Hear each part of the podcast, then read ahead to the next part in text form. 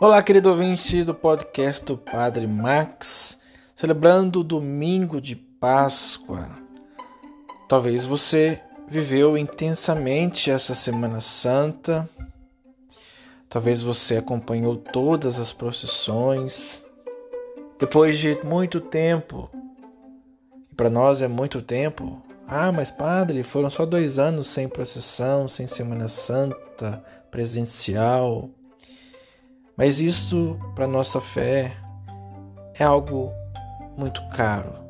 E nós temos que aproveitar essa oportunidade nova que surgiu para celebrarmos unidos juntos. Talvez você fez muito para o exterior, participou das missas em sua comunidade vivenciou, cansou as pernas nas procissões, longos textos, como nós ouvimos aí no Sábado Santo, do Antigo ao Novo Testamento, textos da criação, como Deus vem conduzindo o seu povo, trazendo a salvação concluída, perfeita em Cristo Jesus, seu Filho. Talvez você ouviu muito, viu muito, sentiu muito, matou a saudade de uma Semana Santa.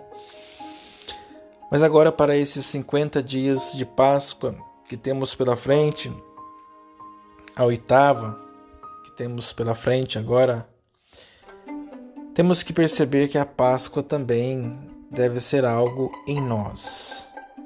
Porque agora, de repente, vamos voltar à nossa realidade ao nosso trabalho, ao nosso estudo, à vida cotidiana, à vida familiar e tudo aquilo que se manifestou intensamente nessa semana, que foi visto, começa a desaparecer, começa a entrar em esquecimento e a nossa memória vai apagando os detalhes ricos que nós experimentamos.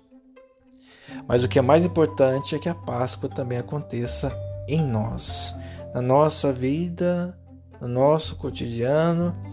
E a partir do momento que vamos vivendo as nossas relações de amizade, de compra e de venda, de trabalho, atividades em casa, na comunidade, possamos ter a consciência. E isso é uma coisa que nós devemos sempre exercitar. Eu estou salvo em Jesus Cristo. Ele morreu, ressuscitou e porque ele ressuscitou a nossa fé na vida, nossa fé na vida eterna, não é vã. Aproveitemos que tivemos essa oportunidade de presenciar tudo de novo, o que corresponde ao que está externo a nós, e possamos trazer tudo isso que nós vivenciamos, vimos, sentimos, escutamos, cantamos para o nosso interior que a partir de nós, a partir da nossa vida, da nossa experiência, possamos ir fazendo a Páscoa acontecer, a vida nova que Deus nos dá.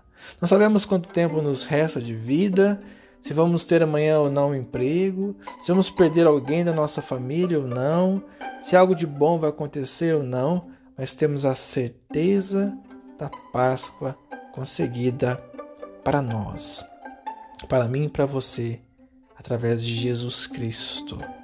Vivendo essa certeza, não importa como o nosso externo esteja, importa ter o interior firme.